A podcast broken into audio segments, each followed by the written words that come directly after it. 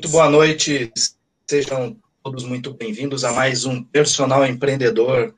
E nessa noite a gente vai estar falando com o professor Guilherme Estival né, sobre a formação profissional aliada ao mercado de trabalho, um tema extremamente relevante para uh, os dias que a gente está vivendo, né, para a nossa atualidade.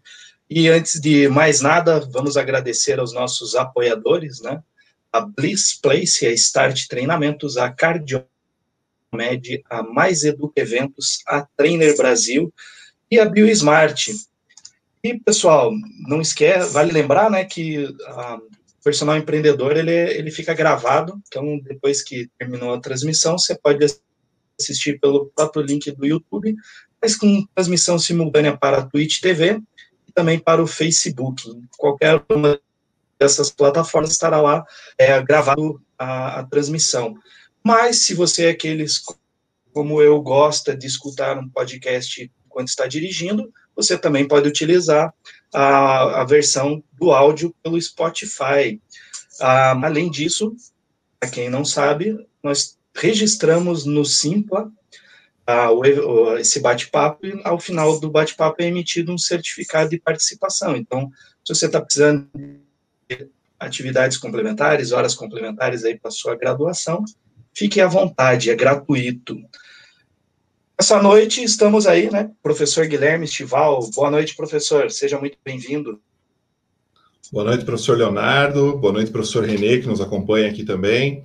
A você, ouvinte, que está acompanhando a transmissão através da live. É, em primeiro lugar, agradecer o convite realizado e é uma satisfação muito grande estar falando sobre esse tema que vai promover uma reflexão na mente de todos os profissionais que estão acompanhando, acadêmicos que estão aqui acompanhando também, para pensar no futuro, para pensar a, a tua carreira, para pensar a tua atuação profissional, para você repensar talvez algumas atitudes até que você tenha na tua, na tua formação profissional, para uma mudança de perspectiva, e sempre uma mudança pensando na evolução, pensando na tua melhoria. Então, agradeço a, o convite e a participação na noite de hoje, Leonardo. Maravilha. Boa noite, professor Renê. Hoje, com su, substituindo o professor Fausto à altura, né? O professor Fausto, para quem não sabe, ele está com suspeita de Covid, né? Então, está em repouso. Está aí, ó, escalado, né? Jogo é jogo, treino é treino. Vamos embora. Boa noite, professor. Boa noite, Léo. Boa noite, Guilherme. É, eu estou entrando aqui ainda sem ritmo, né? O Fausto está tá jogando todos os jogos, eu estou entrando sem ritmo, mas o professor me escalou e eu estou aqui pronto para ser um reserva à altura para não deixar cair o padrão. Eu sei que será uma noite muito agradável, muito produtiva e que nós vamos sair aqui com bastante questionamentos e com nossa mente fervilhando de novas ideias. Será uma noite bacana. Obrigado pelo convite. Opa, maravilha. Bom, é, agradecer o pessoal que está participando também aqui no chat. Qualquer coisa, interagir pelo chat. A gente vai, vai é, é democrático, né? A gente está na sala, sempre tem essa interação com o pessoal que está participando. Bom, professor Guilherme, é, mercado de trabalho né, mudou. A formação também mudou, ou não. É, a gente estava conversando agora há pouco, né? Falando assim, a educação física ela mais antiga que a medicina, ela, ela é uma é profissão do futuro, há 20 anos eu escuto isso, mas realmente ela é uma profissão do futuro, do presente, uma profissão da atualidade, como, como que a gente está vivendo, em que momento que a educação física ela está vivendo, contextualiza um pouco da, dessa história para a gente. Certo. Bom, a educação física, na, na perspectiva histórica dela, ela sempre teve diversas manifestações dentro da sociedade, certo? A gente não pode negar isso, isso é um fato, certo? A gente sempre remonta, né, uma velha pergunta que muitos acadêmicos fazem na época da graduação, né? Mas por que, que eu tenho que estudar sociologia? Por que, que eu tenho que estudar história? Por que, que eu tenho que estudar filosofia? Bom, eu tenho uma resposta muito simples, né? Se você quiser olhar o futuro, você vai ter que ver o seu passado, você vai ter que visitar o seu passado. Só que o passado da educação física, ao contrário do que algumas pessoas possam pensar ou possam imaginar, ele não se remonta aí a, há 200 anos, ou talvez ali aos Jogos Olímpicos, é, a, a, atividade física, a manifestação da atividade física, ela sempre teve presente, sempre esteve presente na trajetória humana. E a gente pode fazer uma, uma, uma, uma breve remontagem disso tudo. Tá? Se a gente for parar para pensar lá na época da pré-história, nas antiguidades, não existia educação física naquela época. E não, não eu, eu, não, eu, não, estou é, pensando ou projetando uma ideia de que existia educação física naquela época. Mas a gente também não pode negligenciar o fato de que as pessoas que viviam naquela época já tinham uma preocupação com o corpo humano. Já existia uma preocupação. Então você tinha lá populações nômades, por exemplo, que dependiam, dependiam da força física, dependiam da resistência para conseguir migrar com, su com suas populações nos territórios que eles precisavam avançar, mais ao sul, mais ao norte, conforme o clima que se tinha, de verão, inverno. A gente tinha as caçadas, então as pessoas saíam para caçar, e, e, se elas não tivessem uma coordenação motora, uma agilidade, se elas não tivessem uma resistência, talvez em vez de caçar, elas seriam as caças. Então é preciso ter essa percepção. Ah, tudo bem, a gente está falando aí da pré-história, ótimo, mas já existia essa preocupação com a atividade física. A gente já tinha danças que aconteciam naquela época. Então é lógico, se a gente for fazer um recorte da época atual, ela fica descontextualizada, mas a gente precisa entender o passado para a gente compreender o nosso presente e projetar o futuro. E, e, isso ao longo da história ela vem se, vem se carregando, ela vem, ela vem evoluindo. Na antiguidade oriental, por exemplo, nós tínhamos lá os espadachins, nós tínhamos uma finalidade para a educação física mais guerreira, mais para o combate. Então já tinha também mantinha-se a mesma preocupação com o corpo. Então você tinha ali táticas de combate, você tinha os exércitos que precisavam ser homens vigorantes, homens fortes, para eles conseguirem sobrepor os exércitos adversários. Você tinha ali nas práticas terapêuticas chinesas algo voltado mais para a medicina, mas pensando também na saúde da pessoa. Então você observa que o corpo ele sempre está presente nessas discussões. Então você vê que existe uma finalidade para tal, você percebe que existe uma, uma, uma preocupação com esse corpo. Volto a dizer, não da forma que a gente tem nos dias de hoje, montada a educação física, mas você tinha inúmeras manifestações. Depois disso, ali, você tem os cavaleiros, você tem os embates entre, entre é, reinados, enfim, você tem uma preocupação com o corpo. Você prepara o corpo para uma finalidade. Aqui você já tem uma organização talvez mais clássica da educação física. É você estruturar um corpo para um objetivo. Então você começa a desenvolver o corpo de uma pessoa desde a mais tenra idade para que essa pessoa sirva de alguma forma dentro da sociedade. Olha que interessante isso. Não é a educação física, reforço, que a gente tem hoje, mas já existia uma preocupação com o corpo. E a gente pode avançar um pouco mais. Chegando no Egito, na Roma antiga, os corpos fisiculturistas, os corpos belos, aí vem, vem as máximas, né? Corpo são, mente sã. E a gente observa isso como uma, uma quase como uma, um mantra na educação física, pensando no quê? Pensando no bem-estar, já evoluindo um pouquinho mais a premissa do corpo, já evoluindo um pouquinho mais o objetivo que se espera do corpo da pessoa, uma, uma preocupação com bem-estar, uma preocupação com saúde já, ao mesmo tempo das terapêuticas da China. Então você observa que o corpo sempre está no meio desse processo. E a preocupação com isso, a, a, a promoção dessa saúde, a apresentação de um corpo esbelto para a sociedade. Existiam ali nessa época da, da, da, Roma antiga, da Grécia antiga, é, as pessoas que sabiam nadar, elas estavam num patamar mais avançado de educação quando comparadas às demais pessoas. Então, olha que interessante, uma habilidade física que a pessoa tinha colocava ela numa ascensão social perante os demais. Geralmente, essas pessoas que tinham domínio no meio líquido eram generais de quartel, eram pessoas que eram ouvidas em praças públicas, eram pessoas que tinham um notório saber a mais comparado a outras pessoas. A partir do quê? A partir de uma condição física que ela tinha. Então a gente percebe dentro da área sociológica novamente esse corpo com um objetivo, novamente esse corpo com uma finalidade. A gente pode avançar um pouquinho mais até chegar no auge aí da educação física, que seriam os Jogos Olímpicos, que daí realmente é a competição física do corpo. São pessoas que disputam competições.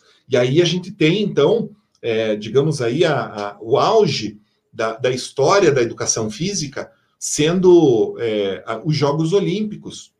Mas se a gente para para pensar um pouquinho mais, essa preocupação com o corpo, essa preocupação com a atividade física, essa preocupação do movimento já existia muito tempo atrás. Aqui eu estou só fazendo uma introdução para a gente conseguir projetar os dias de hoje.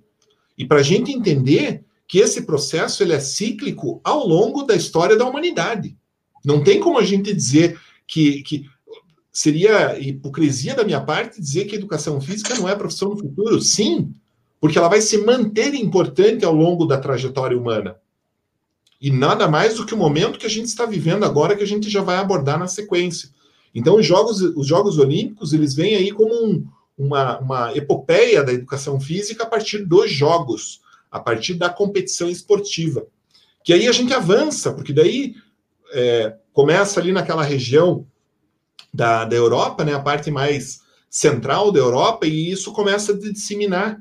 E começam de criar as culturas esportivas, começam de se criar as escolas esportivas, que a gente tem uma clareza muito grande. A Alemanha é uma grande precursora desse processo lá no século XVIII, lá atrás, século XVII, século XVIII. Ela começa a organizar o processo da educação física.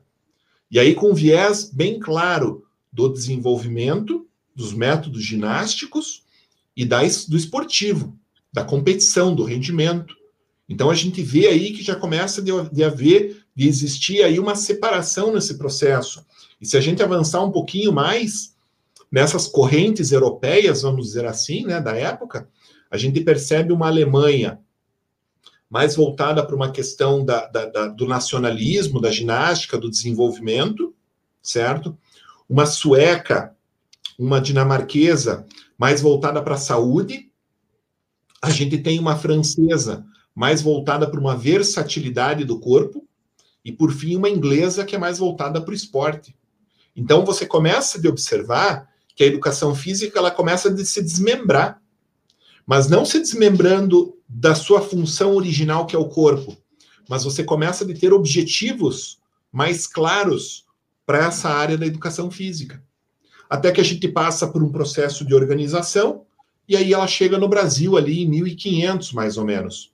Só que olha que interessante, quando chega-se no Brasil também, já existia manifestação da educação física. Os próprios indígenas que aqui habitavam, eles já tinham suas danças, já tinham as mesmas questões relacionadas lá à parte pré-histórica, porque eles eram um povo que não tinha civilização constituída da forma é, europeia. Eles tinham a sua própria organização. Mas o jogo da peteca, as danças, já existia uma preocupação com esse corpo. Então já, já, já existia uma manifestação também. A gente avança um pouco mais. Em 1800 começa uma organização curricular e aí você começa a ter nas escolas a educação física. E ela tinha três, três classificações assim bem, bem claras, né? Uma questão da eugenia, que é o desenvolvimento mesmo, né? A, a otimização desse corpo. Uma questão voltada para a gravidez, para a preocupação das mulheres grávidas, para o desenvolvimento do bebê e para o nascimento. Isso estava dentro do escopo da educação física. E você também tinha uma, uma questão mais puérica ali, uma questão mais das crianças, pensando já no seu desenvolvimento. Tá? Então a gente precisa entender esse recorte para a gente chegar nos dias de hoje.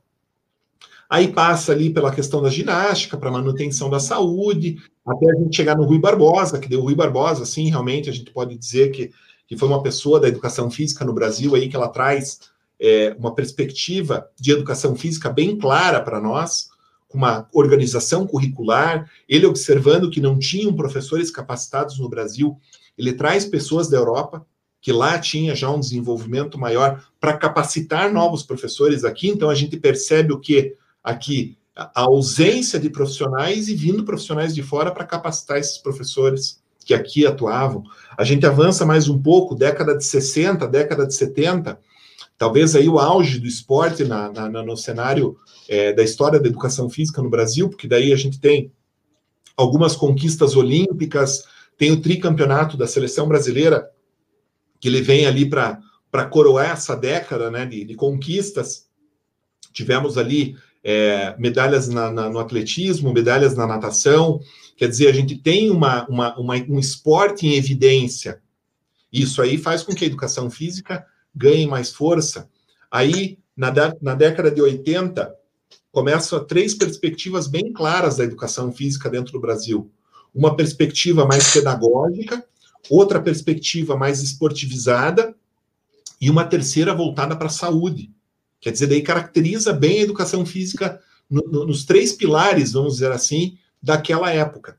E na década de 80 a gente tem as questões pedagógicas aí que rompem com muita força dentro da, da, da, da do aspecto da formação das pessoas, né? Mas aqui o papo, aqui o assunto é mercado de trabalho. Então, como é que a gente faz um paralelo ao mercado de trabalho? A gente poderia dizer que existia personal trainer lá na década de 60, na década de 70? Talvez não. Por quê? Porque não tinha ainda essa preocupação mais individualizada com as doenças, ou individualizada com a promoção da saúde, ou individualizada com a questão pedagógica, para você dar uma atenção para uma criança na escola. Você sempre trabalhava com grandes grupos, então era algo que não existia com a mesma intensidade que existia que existe nos momentos atuais, no tempo atual. Naquela época, era, era muito mais trabalha, trabalhada mais a parte esportiva da educação física. E não se dava uma atenção tanto quanto se dá nos dias de hoje, voltada mais para a saúde. Mais para a saúde. Então, a gente observa o quê?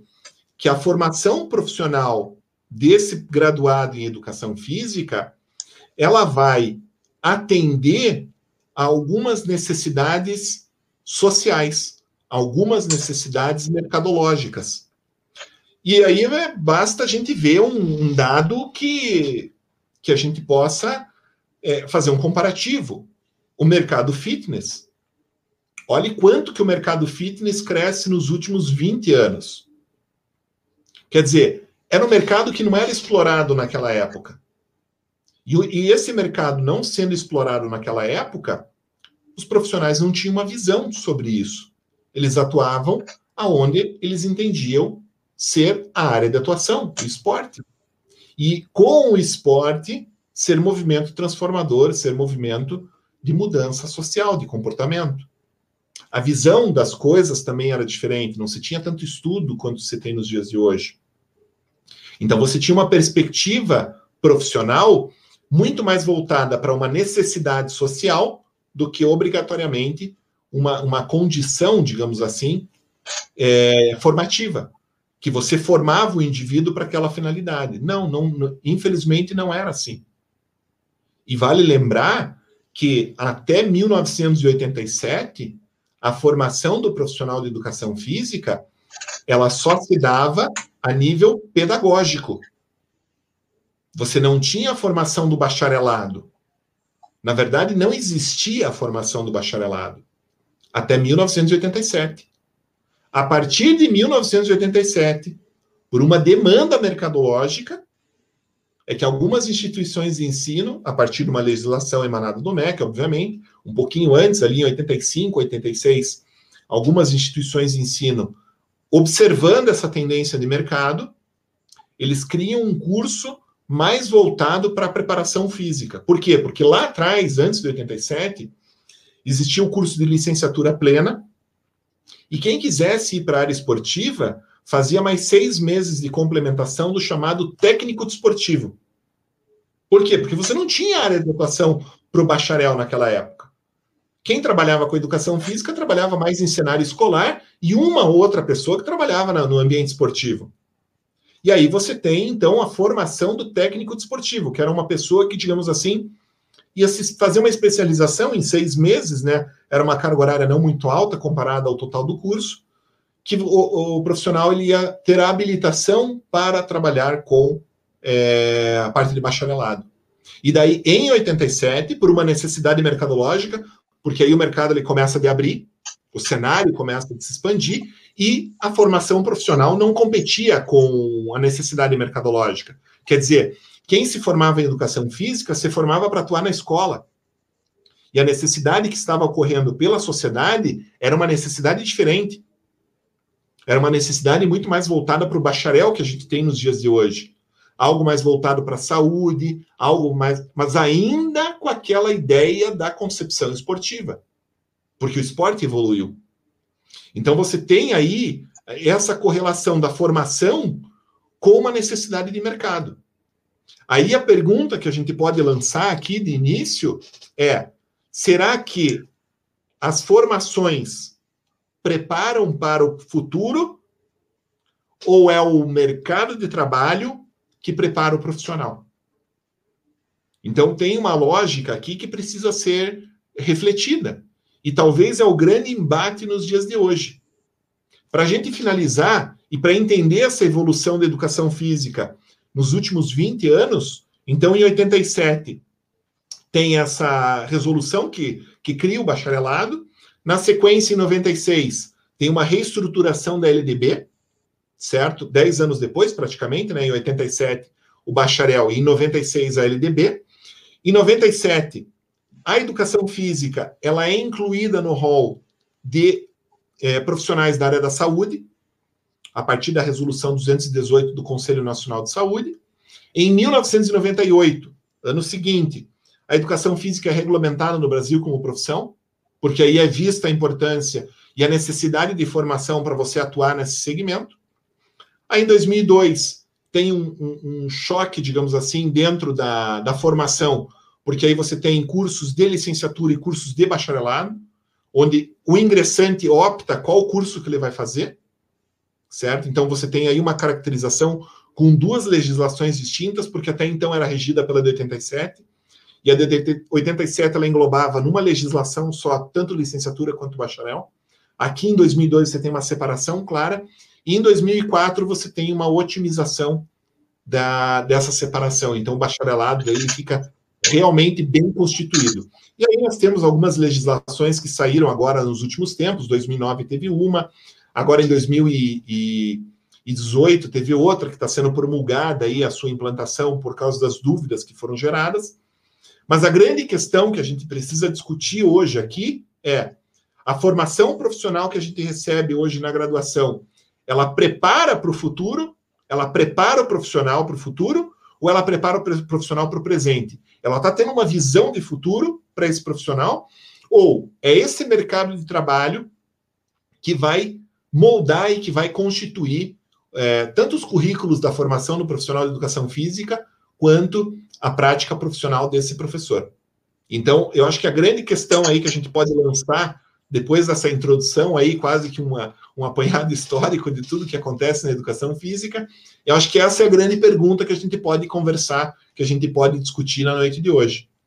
Então, eu, eu gostaria até de, de, de perguntar, dentro da perspectiva profissional que cada um dos professores aqui tem, né, o Renê, o professor Renê e o professor Leonardo, quais são seus pontos de vista frente a essas condições. E aí a gente vai discutir, vai debater, vai vai alimentar ainda mais essa, essa reflexão que a gente se propõe na noite de hoje.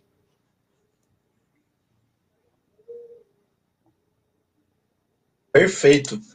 Acho que não podia ter sido uma introdução melhor falando justamente do contexto histórico, né? A educação física não caiu de paraquedas, ela foi construída e moldada, né? E está em constante aperfeiçoamento, né? Já dizia o pessoal da Toyota, né? O procedimento processo contínuo né, de aperfeiçoamento. E vou, vou pedir para o Renê fazer esse comentário né, com, acerca de, de toda essa contextualização. Tá? O que, que o professor Renê é, enxerga hoje é, desse, desse choque, né? mercado de trabalho, formação acadêmica.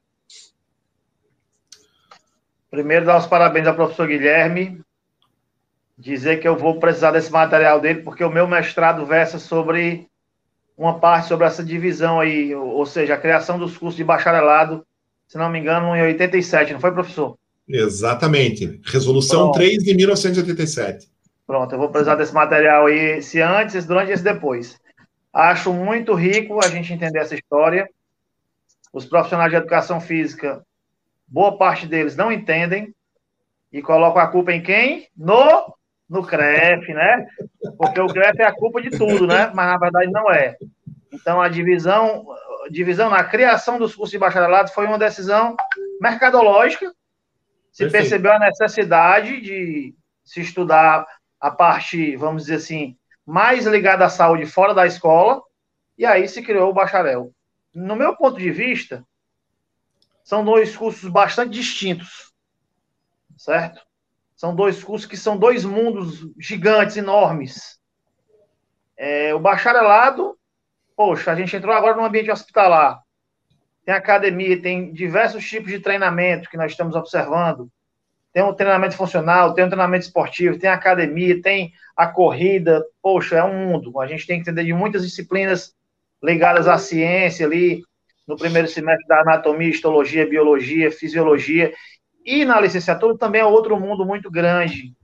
Eu acho que, que foi uma decisão acertada, sabe? E penso que a gente deveria até ter mais anos para estudar, como algumas outras profissões. E eu posso citar aqui a medicina, que você faz seis anos e tem dois anos de residência. A educação física deveria acompanhar é, algo do tipo, mais tempo de estudo, de estudo e, e a gente sair mais especialista em alguma determinada, algum determinado segmento. Mas a minha pergunta para o professor Guilherme é o seguinte: é, acreditando que as, as graduações, as formações não preparam para o mercado de trabalho, no meu ponto de vista, o que fazer? Colocar disciplinas dentro dessa graduação que possam falar sobre empreender, gestão, marketing, é, vendas, que é um calcanhar de Aquiles do profissional de educação física, ou esperar as pessoas terminarem a graduação, saírem dessa graduação verdes, imaturas, despreparadas e acreditar que elas vão fazer uma especialização para, vamos dizer assim, continuar ou complementar aquilo que não foi aprendido na graduação. A minha pergunta é essa. Certo. Bom, é, é fundamental entender que a preparação profissional ela vai se dar a partir da formação que o indivíduo tem. Então, se você tem um currículo que dentro de uma instituição de ensino, com profissionais que estão ali dentro, que conseguem ter uma visão, uma perspectiva de futuro, você vai conseguir formar esse profissional com mais competência e com mais habilidade para ele servir esse mercado de trabalho. Mas aqui a gente tem que tomar um cuidado. Se a gente forma um profissional visando apenas, prestem bem atenção e não me interpretem mal, apenas o mercado de trabalho, eu estou formando um profissional limitado. Eu estou formando um profissional com data de validade. E uma formação profissional, ela não pode pensar em formar para o mercado de trabalho. Ele tem que pensar numa visão maior de uma atuação na sociedade. E aí é que está o grande X da questão. Por que, que a gente estuda filosofia? Por que, que a gente estuda sociologia? Por que, que a gente estuda história? É justamente para isso. Para que o profissional consiga refletir para que o profissional consiga filosofar, porque o pessoal acha que o, o, professor de educação física é um ser inerte na sociedade, é um ser que vive com um apito no pescoço. E não pode ser dessa forma. O profissional de educação física ele tem que fazer uma análise crítica da sociedade e promover as melhores condições para favorecimento da saúde dessa sociedade. Quantos profissionais de educação física pode-se dizer que estudaram epidemiologia. É só você olhar os dados epidemiológicos de doenças adquiridas e você vai observar um nicho de mercado de trabalho. Afinal de contas, a obesidade está classificada como doença e é uma das que mais acomete a população no mundo. E como é que o profissional de educação física tem, tem a, a, audácia de dizer que não tem atuação, não tem área de atuação no mercado de trabalho. Para mim, isso soa como uma carência de filosofia, uma carência de ele conseguir observar além, infelizmente, além do que ele recebeu na, na, na formação dele, uma formação limitada. Então, muito bom, ainda bem que nós temos profissionais que conseguem vislumbrar o futuro e que conseguem dar perspectiva para esse profissional. Até o professor René falou, né? Esperar esse profissional chegar no mercado de trabalho sem experiência, eu, eu não diria sem experiência, mas eu diria com carências para atender aquela demanda. Porque competência, conhecimento, ele tem. Agora, aplicar esse conhecimento e, e até mesmo uma questão de percepção individual, de trabalhar naquilo que ele gosta. Porque quantas pessoas que a gente vê que são infelizes no trabalho? E isso passa pela nossa discussão aqui. Tem gente que acaba assumindo uma aula de, de natação, uma aula de hidroginástica sem gostar. E está fazendo aquilo da melhor forma possível porque precisa é, do, do, do, do dinheiro que ele é proveniente do trabalho, honesto, mas aqui a gente está numa, numa, num, num, aspecto até de felicidade, de, de satisfação profissional.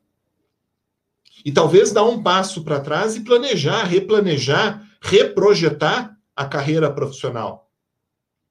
Eu vou dar um exemplo aqui, até um exemplo que a gente estava discutindo anteriormente e que os meus alunos da graduação, eles têm esse exemplo que eu dou para eles. E é um exemplo, é um exemplo.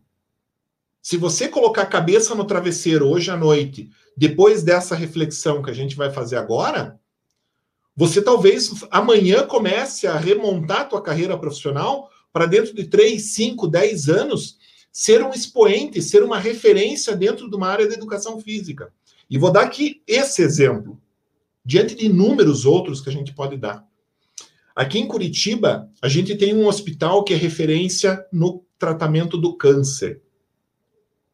E semanalmente, semanalmente, mulheres são submetidas a uma cirurgia chamada mastectomia.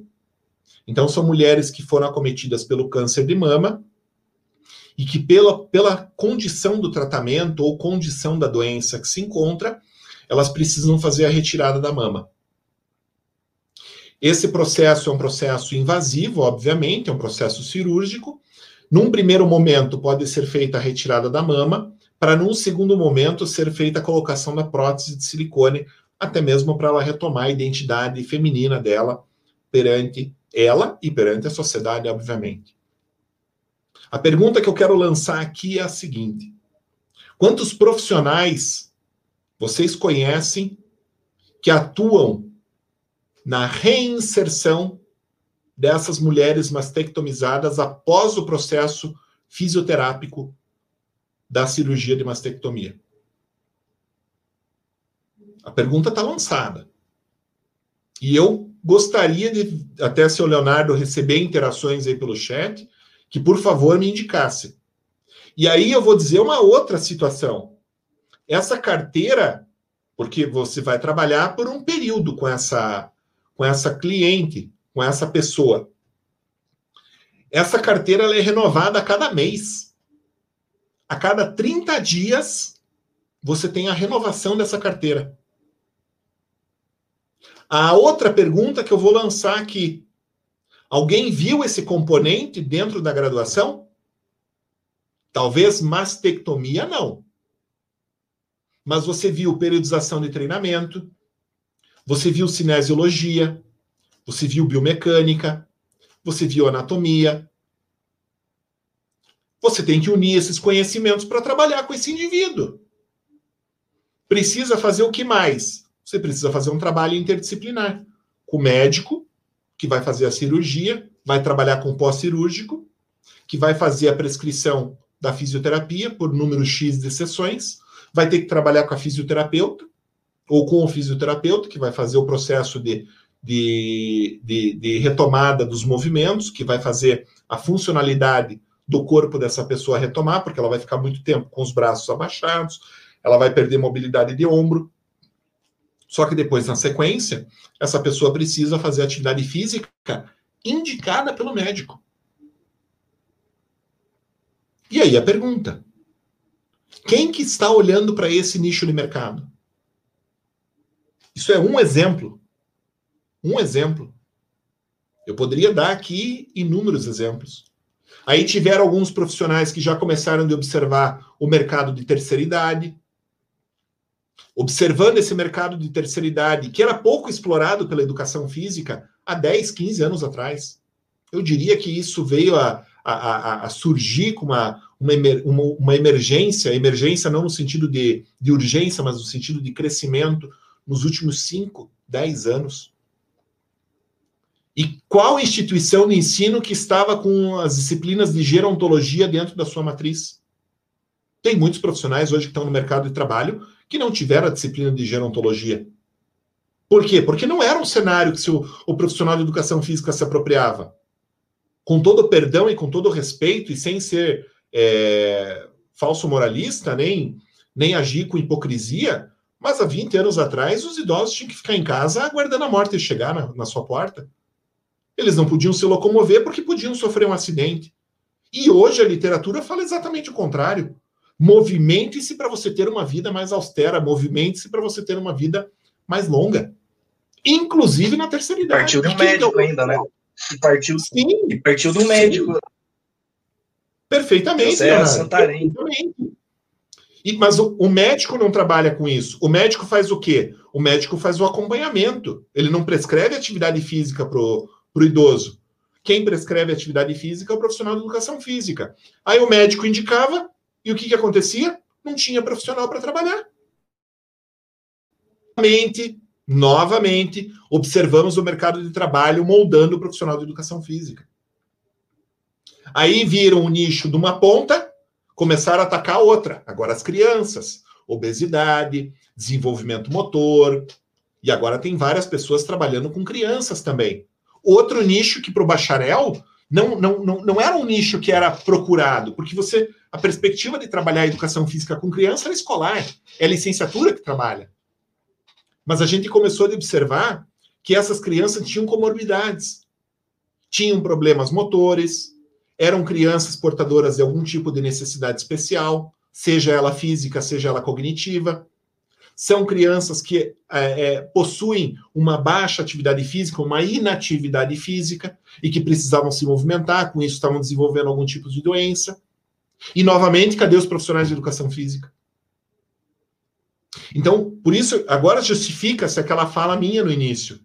Quando um profissional de educação física fala que não tem área de atuação, eu, eu sinto que eu preciso ajudar esse profissional a refletir. Porque ele não está conseguindo observar a miscelânea que tem de, de possibilidades dentro do mercado de trabalho. Agora, se você quiser ficar dentro do teu nicho, se você quiser ficar dentro do teu casulo e fazer o beabá, aí você vai ter mais 80 pessoas, 80 profissionais para você disputar esse mesmo nicho de mercado. Então é engraçado que nos primeiros dias de aula da graduação, eu pergunto para os meus alunos, eu sou professor universitário e trabalho desde os primeiros períodos até o último, então eu consigo perceber bem a evolução deles ao longo do período que eles passam de formação. E aí eu pergunto nas primeiras semanas ali, então eles estão chegando é, totalmente cruz, né? Eles não têm perspectiva ainda. Eles sabem que eles querem trabalhar com algum segmento da educação física, com algum segmento esportivo, que eles têm um objetivo, é óbvio. Se eles procuram a formação é porque eles têm um objetivo para tal. Mas aí eu pergunto, e assim, é, é, é, é, é muito, muito clara a intenção deles quererem ser personal trainers. Mas a, a, perspectiva de personal trainers que eles têm é uma perspectiva de professor de academia. É uma perspectiva que, que, particularmente, no meu ponto de vista, é uma, uma perspectiva limitada. E que agora, na pandemia, ela ficou clara que é limitada. Porque fechou a academia, você acabou desempregando, vamos dizer assim, 70%, 80% das pessoas que estavam nesse mercado. E aqueles que não conseguiram mudar radicalmente a forma de pensar, aqueles que não passaram por aquele processo de filosofar, de refletir sobre as condições, muitos deles acabaram baixando o registro porque não tinha área de atuação. E eu fiquei me, me, me perguntando, mas será? Mas é, será que ele quis mudar? Ou será que ele quis brigar com a condição atual e a, e a condição dele se esvaziou. Ele não teve mais. Co... Porque, lógico, as academias estavam fechadas. Se o personal só trabalha em academia e ele tem essa, esse viés, e, e não estou dizendo que é errado, não é isso que eu estou dizendo. Mas chegou um momento ali que ele ficou numa encruzilhada e ele perdeu a possibilidade de atravessar aquela, aquela fronteira. E ele ficou para o lado de cá. O Mar Vermelho fechou. A oportunidade veio o Mar Vermelho fechou. Era uma oportunidade que talvez daqui cinco anos isso fosse acontecer e numa velocidade muito menor, com que tivesse um tempo de acomodação do mercado. Mas veio a pandemia e o negócio virou da noite para o dia. Então, tem profissionais de educação física que eu conheço que estão nadando em braçada por causa da pandemia. Eles se reinventaram. E novamente, novamente, o mercado moldando o profissional de educação física. Novamente. Então a gente ia chegar nessa discussão da pandemia. Então, professor René, se você tem uma formação que olha para o futuro e que mostra possibilidades, eu não estou dizendo em mostrar, em, em, em gerar a prática profissional dele para ele já sair atuando, mas que você dê possibilidades para ele, esse profissional ele consegue identificar áreas de atuação no mercado de trabalho. E aí, ato contínuo do processo formativo básico, que como o professor René bem comentou na medicina, a medicina para mim também é um exemplo, uma boa prática a ser seguida. Você tem que dar uma formação básica para todos eles. Então vamos dizer assim, uma formação em educação física, assim como você tem uma formação em medicina, que é o clínico geral. Ele vai fazer várias atuações, mas com um nível de especialização pequeno. Então você forma ele, vamos usar um termo bem numa tábua rasa, você não vai dar profundidade para ele, ele vai ficar na superfície mesmo. E aí, depois de quatro anos de estudo, dos estágios, da formação profissional, do contato com profissionais, do contato com o mercado, da experimentação dele dentro desse mercado de trabalho, aí você concorda que ele vai ter uma maturação muito maior para daí selecionar a pequena área, vamos dizer assim, a grande área educação física, a pequena área que ele vai buscar especialização. E aí, realmente, novamente trazendo a medicina para o escopo formativo do profissional, ele selecionar uma área de especialidade. Automaticamente, ele vai ter uma área específica de atuação. E talvez até, quem sabe, porque não, vamos pensar aqui, que cada profissional só vai atuar dentro daquela especialidade, tendo associações constituídas de cada uma dessas especialidades da área da educação física, e quem sabe aí tendo o, o respeito e a formação que o profissional de educação física merece, tanto das autoridades como da própria sociedade. Acho que seria esse o meu ponto de vista, professor René e professor Leonardo. Gostaria de que vocês complementassem, eu até tensionassem alguma informação, alguma ideia que eu tenha colocado aqui. Mas, para mim, é muito claro: o que molda o profissional de educação física são as possibilidades mercadológicas. A graduação, ele vai dar a base, ele vai dar o subsídio para mostrar para esse profissional a atuação que ele possa ter lá no futuro. Perfeito. Acho que eu, tanto eu quanto o professor René, a gente concorda dentro né, desse, de, dessa tua visão. Né? A gente entende que isso é até uma, uma oportunidade dentro do mercado de trabalho. E a gente, a gente nem começou a falar de tecnologia, né? É algo que também assusta a educação física. Então,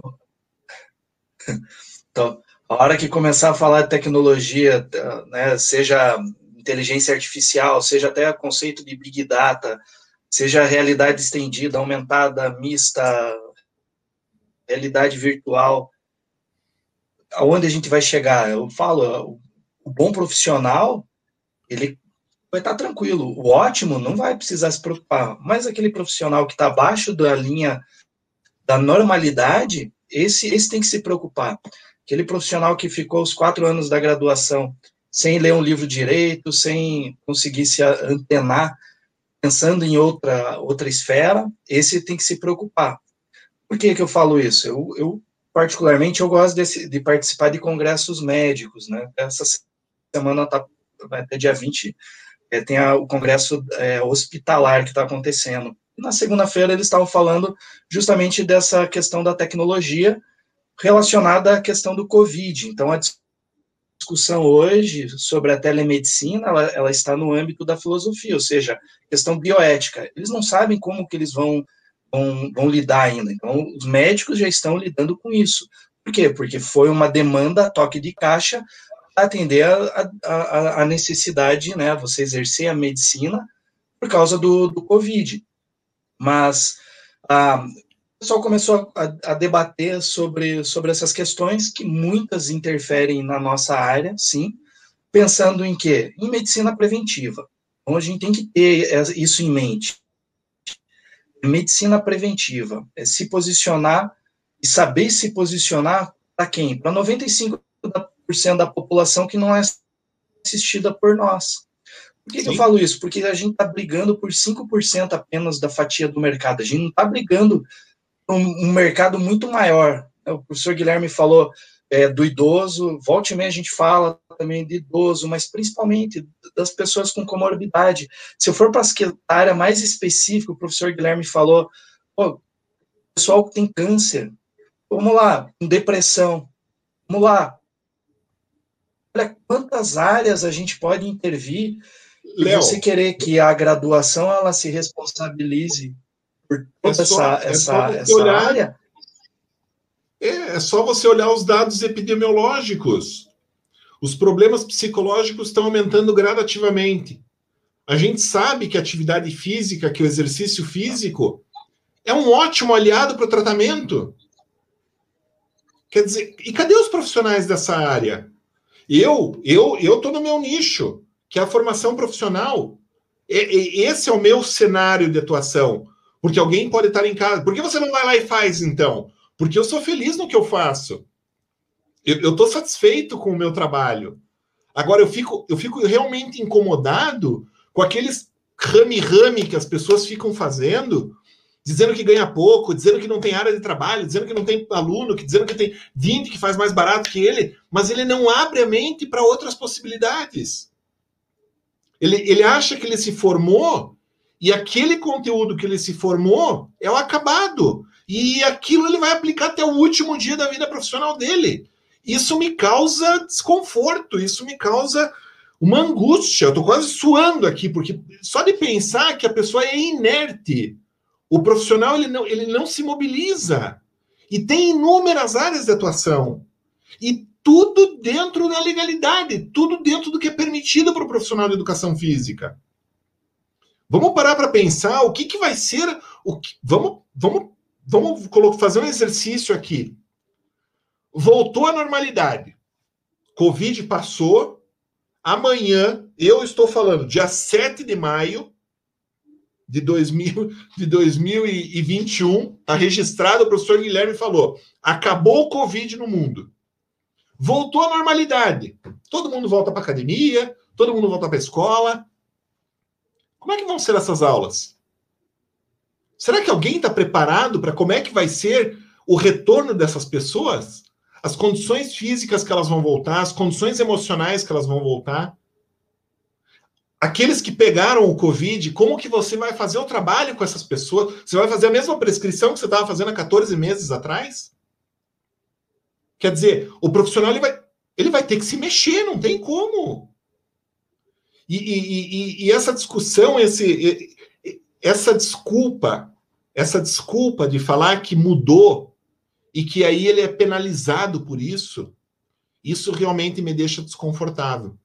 Então, Leonardo, isso que você faz, é, essa prática que você faz, por que não ir em congresso de fisioterapia?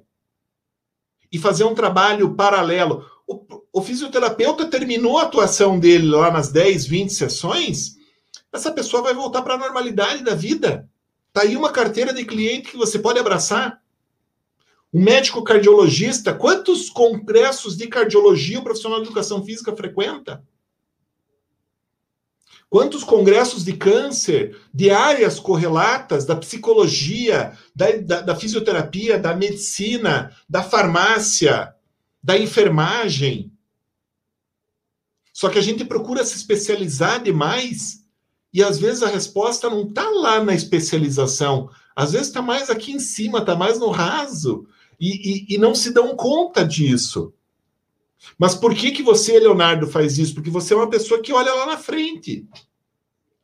O que, que você tem de diferente dos outros profissionais de educação física?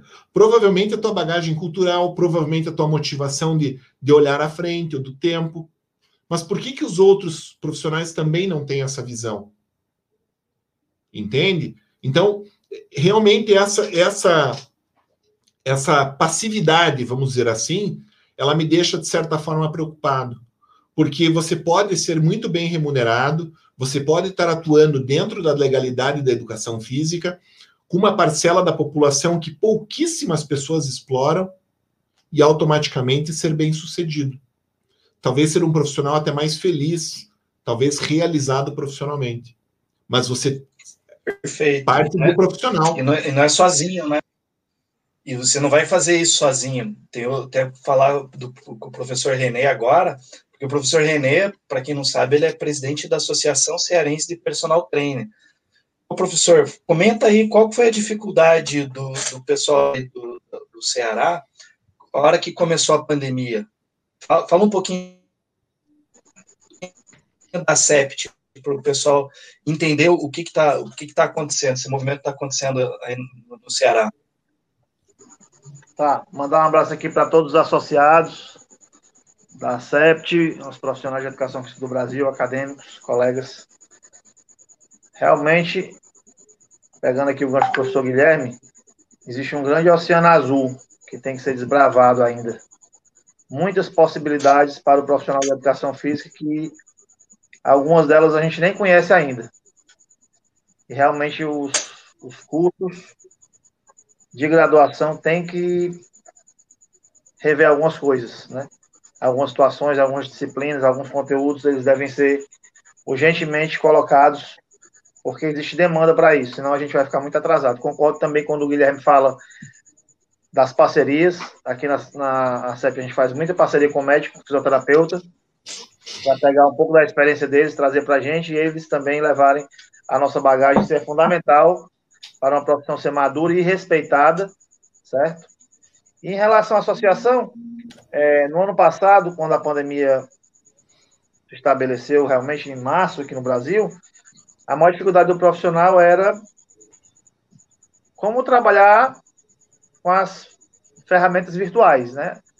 No online, e aí correu todo mundo para fazer as lives, mas a gente viu um movimento no Brasil de uma forma muito desorganizada ainda, e depois da, cansou as lives, aí foram para os webinars, e assim a gente foi evoluindo, e a gente precisou fazer uma espécie de formação interna com todos os profissionais para que eles pudessem ter um mínimo de critério de qualidade nas suas postagens, nas suas lives, nos seus banners, nas suas, nas suas comunicações com a sociedade, porque uma das coisas que eu ainda percebo que nós precisamos melhorar muito, dentre outras coisas, é a comunicação com a sociedade, né? Não se concebe mais o profissional de educação física estar tá se comunicando com a barriga do lado de fora, mostrando o bíceps, o bumbum, o seio e a panturrilha. Já que a gente tem outras possibilidades de estar bem vestido e se comunicar também para esse público, né? A gente não vê outra profissão fazendo isso. Então a gente tem que realmente de alguma forma, modelar profissões como a medicina, o direito, a engenharia, que as pessoas se comportam de forma diferente e têm êxito, né? Não que a gente não possa, em algum momento, também se comunicar dessa forma, mas é, talvez por essa comunicação ter sido feita nos últimos 20 anos, a gente não consegue ainda ser reconhecido pela sociedade como um profissional da saúde, né? Já que a gente passou a vida toda se comunicando como profissional da estética ou do lazer. E agora, do dia para a noite, a gente quer falar de saúde, não é bem assim, né? Então, existe todo um processo cultural que a gente precisa estabelecer aí na cabeça das pessoas. E aqui foi muito isso, viu, professor Guilherme? A gente está tendo um trabalho muito bacana, já temos quase 200 associados, um movimento que está ganhando aí notoriedade no Brasil e, sem dúvida, você vai poder contribuir com a gente em algum momento, participando de um evento que nós temos aqui chamado Café com Personal. Nós estamos na 13ª edição, ele acontece todos os sábados, são mais ou menos de 80 a 110 pessoas nas salas, nos webinars. Eles recebem certificado, é gratuito, os professores são voluntários. A gente trata de diversos temas durante uma manhã, de 8 a meio-dia, né? São quatro palestrantes por 40 minutos. E tem sido muito gratificante ver que, mesmo com pandemia, a gente já conseguiu emitir mais de 2.900 certificados esse ano, né? Parabéns. Então, a, gente, a gente acredita nessa formação, nessa educação continuada, nos cursos de extensão. E a gente sabe que é o momento da gente se abraçar com o profissional, porque para a maioria deles está bem difícil. Eu Parabéns. falo para a maioria deles, mas tem alguns como nós que a gente consegue, de alguma forma, é, ter algum tipo de reserva e gordura e planejamento, né? Quando a gente planeja, a gente certamente tem uma oportunidade bem maior de atingir o alvo. Professor, deixa eu só fazer uma, uma inserção aí, que aqui me suscitou agora talvez uma, até uma má interpretação da minha parte perante o que eu falei. É, em nenhum momento, em nenhum momento, eu sou contra ou pensar na profissão da educação física e mais especificamente no personal trainer, tá? O que eu quero dizer no meu discurso aqui, na minha fala, na minha reflexão com vocês, é o seguinte: o personal trainer ele tem que ampliar a visão de, de, de mundo dele. Ele tem que ampliar as possibilidades de atuação que ele tem. Ele não pode ficar preso a, um, um, a uma visão tradicional de personal trainer de sala de musculação. Isso aí ele tem que ampliar o horizonte dele.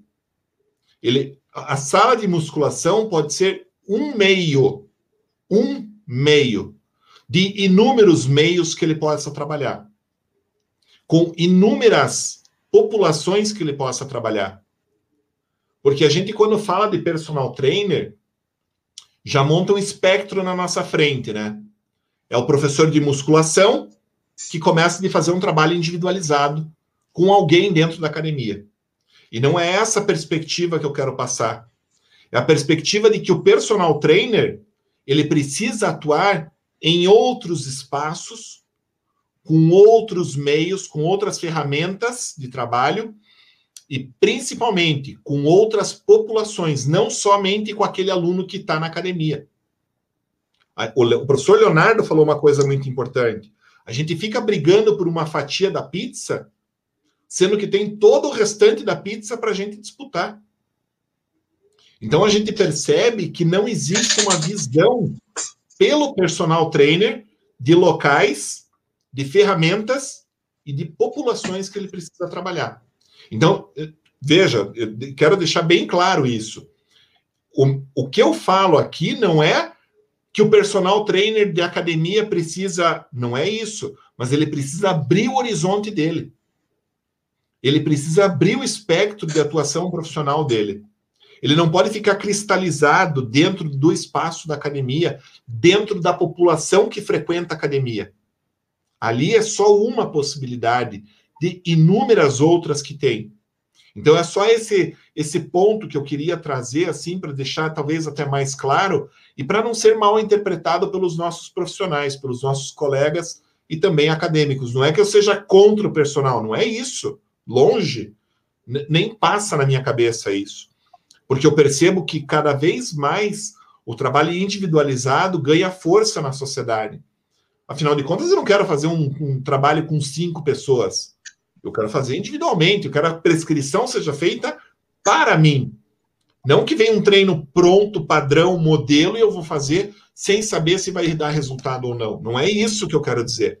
Eu quero dizer que o espectro de atuação profissional tem que ser ampliado. E aí, trabalhando na modalidade de personal trainer. Então, só para deixar bem claro, para evitar aí até qualquer tipo de. Pô, mas o Estival tendo contra aí a área. Não, não é isso. Não é isso. É, é o espectro de atuação que tem que ampliar do personal trainer. Professor Guilherme, eu também concordo, viu? É exatamente isso. A gente tem que, até por definição, personal trainer do inglês é, fala que é o treinamento individualizado, personalizado, né?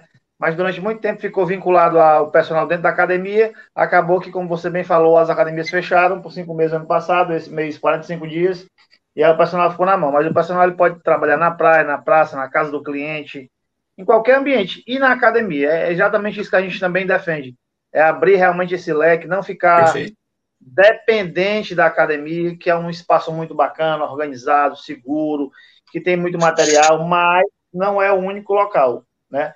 É, o vínculo do personal, é, por ele ser um profissional liberal, né, é com o cliente, né? É uma prestação de serviço para o cliente. Então, não existe vínculo nenhum com a academia, na, na realidade, né? E outra coisa que você falou que eu esqueci de citar é o seguinte: a sociedade tem dificuldade de entender o termo personal trainer. Outro dia eu estava conversando num, num, restaurante, e aí quando a gente começa a conversar num restaurante, e se tiver um profissional de educação física, o pessoal pergunta logo, ah, tu é profissional? Como é? Faz uma ficha para mim, quanto é que tu cobra? Começa aquelas conversas, né? Claro que a gente não vai falar isso naquele momento. E aí surge alguém que fala assim, ah, eu tenho um personal. Aí eu, ah, legal, tenho um personal, tenho. Quem é? Não, o profissional da academia, da musculação. Não, peraí. Ali é o professor da academia, não é o personal. Não, ele é meu personal. Não, peraí. Ele dá aula para todo mundo ao mesmo tempo, naquele horário. Então a sociedade não entendeu. Eu até falo que a gente precisa, é, de alguma forma, desconstruir esse nome. Ele ficou, ele ficou, não vou dizer pejorativo, mas ele ficou mal interpretado. Hoje, todo mundo é personal. Acho que o termo é que ressignificar, ressignificar o sentido do, do personal. E aí, se a, se a gente criar eu ouvi isso é, do Valdir Soares há uns dois anos atrás, lá em São Paulo. Ele falou doutores da saúde, né? Então a gente precisa encontrar uma terminologia mais adequada. Logicamente que isso tem que ser acompanhado de muito estudo, de muito, muita profissionalização, de muita especialização, de parcerias, de muito respeito, de um monte de coisa. Mas o termo ele está um pouco assim, eu diria desgastado. E isso é, reflete lá na ponta, reflete no valor Sim. percebido pelo cliente, reflete no preço também. Então, são as impressões que eu queria colocar aí. Sim, porque você isso que o professor coloca é realmente importante, porque quando você classifica algo, você cria uma, uma imagem, você cria uma expectativa sobre isso. E quando você cria essa expectativa, quando ela já está introjetada na mente de outras pessoas, para você ressignificar que foi isso que o professor Leonardo falou, é, é, um processo mais árduo, é um processo mais demorado, é um processo de construção, é cultural. É cultural. Então, para você desmistificar agora algo que foi muito batido, foi muito massacrado, foi muito explorado de uma maneira única, e que a própria sociedade tem dificuldade ainda para classificar, né? Diga-se de passagem, isso ainda. Então, é um processo de reconstrução mesmo de reorganização, de remontagem, de, de ressignificar algo que já tem um simbolismo ali. Quando você fala em personal trainer, já vem a imagem de um professor dentro de uma academia trabalhando com um aluno correndo nas máquinas. E não estou sendo pejorativo, mas é isso que vem na cabeça das pessoas. Não, uma, uma hora de trabalho, e, e, de musculação para um treinamento individualizado. É isso que vem como personal trainer. E não é. Da, da, não da é. mesma forma, da mesma forma, quando o acadêmico de educação física ele vai fazer estágio em um hospital e ele tem que usar o jaleco, o pessoal chama de doutor, acho que é médico, Sim. porque justamente já tem essa, essa identidade social, né? É, é isso Exato. que tem que quebrar, essa, essa ruptura dentro dessa cultura. Então, o movimento, Sim. não vou dizer que é um movimento contra, contra a cultura, mas é um movimento contra essa cultura, essa percepção. Porque imagina, a gente passou anos vendendo uma imagem. Qual que é a imagem? Primeiro, é o professor desleixado de, de escola que só joga a bola pessoal. Depois, o profissional da academia que ficava dando em cima e paquerando as meninas. Aí depois, quer ver? Malhação, quando o professor vendia anabolizante para os alunos. pessoal, isso é a sociedade enxergando a gente, rotulando. Entendeu? Esse é o rótulo, né? Você tá ali, ó, tá, tá, rotulado, tá carimbado, é dessa forma. É isso que a gente tem que trabalhar. A gente tem que falar assim. Ah, o professor René ele fala um negócio que é, é muito legal. É, ah, a educação física é desunida. Fala assim: você pode ser desunido, eu sou unido com a minha profissão. Eu sou unido com o meu conselho, eu sou unido com a associação, eu sou unido com o sindicato. A gente pensa num todo. A partir do momento que você fala, na educação física é, é, é desunida, eu falo, mas vem cá, o que, que você tem feito para a educação física? Porque só ficar reclamando, só ficar detonando o trabalho do, dos outros, pô, cadê a, cadê a ética? E depois vai ficar reclamando? Perfeito. É, é, isso. É, é, é, dessa forma. E a, e a, gente quer entrar dentro do ambiente é, da saúde, o ambiente médico, pessoal, tem que tomar cuidado com o modelo que a gente vai levar lá para dentro do ambiente hospitalar, uma equipe multidisciplinar. É esse de ficar criticando, dizendo que o médico prescreveu o medicamento errado, que o fisioterapeuta está fazendo a, a intervenção dentro da reabilitação errada? Exclui. Perfeito. E vou dizer mais: a gente tem que aproveitar, porque o momento é agora, a gente mudar essa cultura. Porque a mudança no ambiente social, ela está mudando a cultura. Então, a gente está vivendo um caos, e depois do caos, automaticamente a sociedade vai procurar a ordem. Isso é, isso é natural, isso é o processo histórico de todas as, as intervenções que tiveram, seja por guerra, seja por desastres naturais, enfim. Você tem o caos e vem automaticamente a sociedade ela se reorganiza. E é dentro dessa reorganização que a gente vem o que o movimento de mudar a cultura. Então, como que a gente vai fazer isso? A gente tem que trabalhar de forma unida, unificado, defendendo a profissão. Isso, Leonardo, concordam? Você falou, você falou um negócio para mim que, que é muito importante. É, quando você coloca um rótulo numa embalagem, você está fazendo uma, uma apresentação daquele produto. E aí, quando você vai pegar esse produto, quando você vai saborear ele, se for um alimento ou se for algo que você for usar, e você se frustra com o conteúdo, você já começa a ter dúvidas sobre aquela marca. Eu quero fazer uma analogia aqui com o que você falou do acadêmico que coloca um jaleco e vai para o ambiente hospitalar. Você colocou um rótulo nele. Existe uma expectativa que ainda não se sabe o seu conteúdo. E olha a frustração ou a surpresa que pode ser conforme o profissional se comporte num ambiente como esse.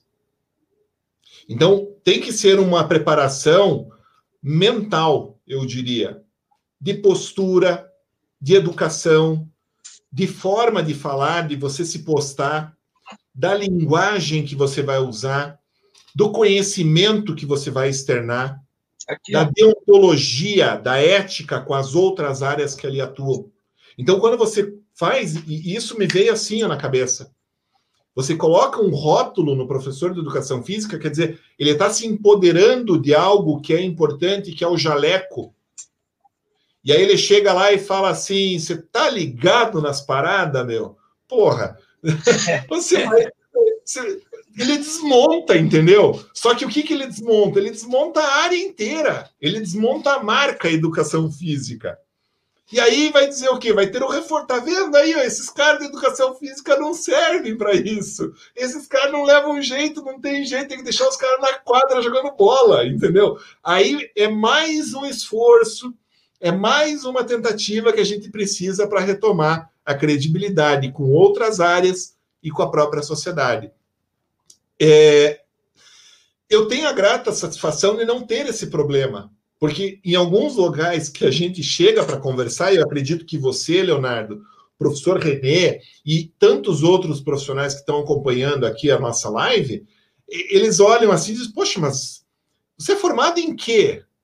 Porque você demonstra um conhecimento, uma segurança, que a pessoa fica em dúvida sobre a tua formação, porque você não transparece aquele arquétipo de professor de educação física que, que, que fala brincando, que fala ironizando, que, que era aquele arquétipo do professor de educação física, talvez de 20, 30 anos atrás. que era o professor, o legalzão, né? Mas era aquele mesmo também que, que acabou colocando a, a, a classe toda da educação física em uma descredibilidade social. Então, isso que você falou, Leonardo, empoderar o profissional de educação física, mas ele tem que se agarrar nesse empoderamento. Ele precisa encarnar isso aí dentro dele, ele precisa manifestar isso de forma correta, científica, propositiva e de uma maneira que ele se demonstre como profissional da saúde. Mas causa, isso me causa, porque vocês veem que muda até meu comportamento, porque na maioria das vezes eles não fazem, eles não aproveitam essa oportunidade. Como a gente diz na educação física, a bola está pingando aqui na nossa frente e a gente não chuta ela no gol. Entendeu? Então, é, usando já um jargão bem da educação física mesmo. Vamos aproveitar e vamos meter uma bicuda na gaveta e vamos colocar a camisa na cabeça e sair comemorando. Mas isso depende de todos, não depende só de um, não depende de, um, de, um, de uma associação, não depende de um, de um conselho, isso depende dos próprios profissionais. E aí a gente volta. Quanto ficar aquele rame-rame, aquela. É porque não dá certo, não é porque não tem ar, é porque eu recebo pouco, é porque o CREF não faz nada, é porque não tem associação, é porque não tem é porque não é classe de sonífero. Não vai mudar. Infelizmente não vai mudar. Eu tenho isso comigo. Por quê? Porque as pessoas não querem mudar. Elas querem pegar o que elas aprenderam e colocar em prática, e acabou. Ela não pensa em mudar, ela não pensa em evoluir. Então isso me causa assim uma, uma alteração psíquica fisiológica e biológica no meu corpo, porque eu não consigo compreender como é que eles podem ser tão limitados. Pô, eu fico, eu fico ruborizado aqui. Usando os meus conhecimentos da educação física, isso muda o meu estado psíquico, muda o meu estado psicológico. Hum, meus batimentos cardíacos ficam aflorados, a sudorese começa a transparecer, porque eu não consigo entender. Tem tudo na mão, tem tudo na mão, mas não quer se aproveitar da situação. Então, infelizmente, chega a certos momentos que a gente não tem mais como ajudar, e, e, e aí realmente é, é seguir adiante na expectativa de depositar confiança naqueles que estão interessados, naqueles que estão aí a fim de mudar realmente o cenário da educação física. Desculpa me exaltar, mas eu não consigo, eu não, não, me entra na cabeça, é uma coisa que não, me, não, não consigo aceitar, entende? É, é, algo assim que realmente me, me, me mexe muito comigo, até meu emocional fica alterado, porque tem tudo na mão, é só usar os recursos adequados, é só pegar aquela filosofia, aquela sociologia, aquela história que você aprendeu lá na graduação e colocar em prática, entende? Mas para isso precisa de vontade, isso precisa daí de, de, de, de do, do, elegir dele, de, do fazer dele, da, da, da consciência dele querer isso. Se a consciência não quer, aí realmente não tem como mudar e, e vai ficar na, pelo tá caminho, infelizmente. Tá? Várias vezes eu, durante aqui, a gente está no 51 programa, eu acho que em 49 eu, eu me exaltei assim também, porque quando a gente traz essa, essa angústia, né, essa, essa revolta de não conseguir é. entender como é que as pessoas não, né, os profissionais não enxergam, então fica tranquilo. Só, só quem tá ama, quem, quem é apaixonado pela profissão tem, tem isso, né? Obrigado, Essa Léo. vontade de, de querer. Perfeito. Professor Renê, que falta são novos modelos de liderança? Educação física? Ai, meu Deus, falta muita coisa. Se eu fosse classificar, o, o primeiro problema que eu vejo, falta critério na entrada. A porta de entrada está muito aberta, está muito escancarada. Tem que ter mais critério nessa entrada dos profissionais. Segundo, tem que ter mais rigidez na própria graduação, nas próprias instituições de ensino superior, nas IES. Elas precisam acochar mais, o curso tem que ser mais. A gente tem que, a gente tem que puxar mais desse aluno. Assim, o que é que eu observo? Hoje em dia, eu também dou aluno no IES.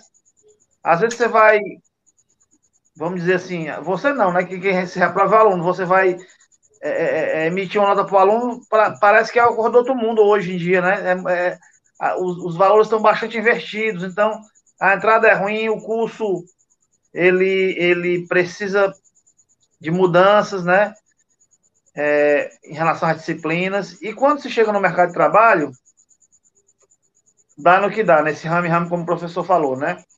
Agora, tudo isso vem muito das crenças que essas pessoas têm na infância delas, na adolescência delas, e que elas levam para a fase adulta delas, né?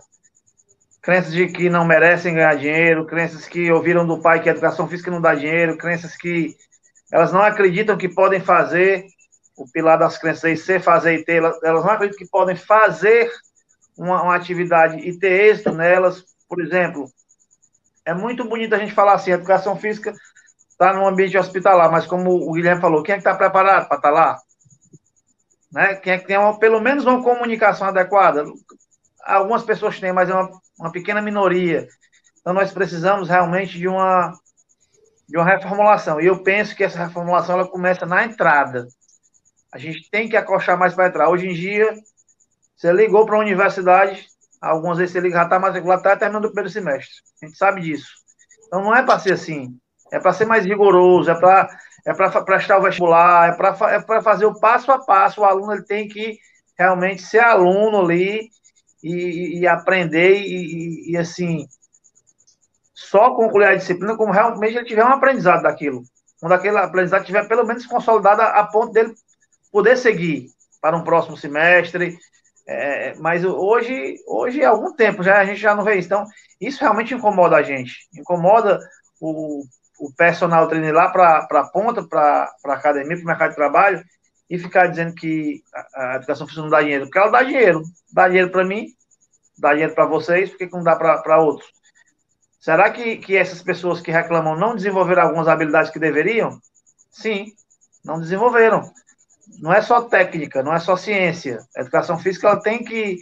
É, nós temos que desenvolver habilidades e competências que são necessárias no dia de hoje, não na década de 80. Na década de 80, talvez, se a gente tivesse aquele, aquela, aquela matriz curricular básica, resolvia. Hoje não resolve. Nós temos que ser vendedores ao extremo, marqueteiros ao extremo, estudiosos de ciência ao extremo, de técnicas de venda e de técnicas de treino ao extremo, de treinamento esportivo ao extremo, porque do outro lado tem uma galera que não tem a formação que faz isso muito bem, que se comunica muitas vezes melhor do que o profissional, se veste melhor do que o profissional, tem seguidores melhor do que o profissional e a rede social está aí para mostrar.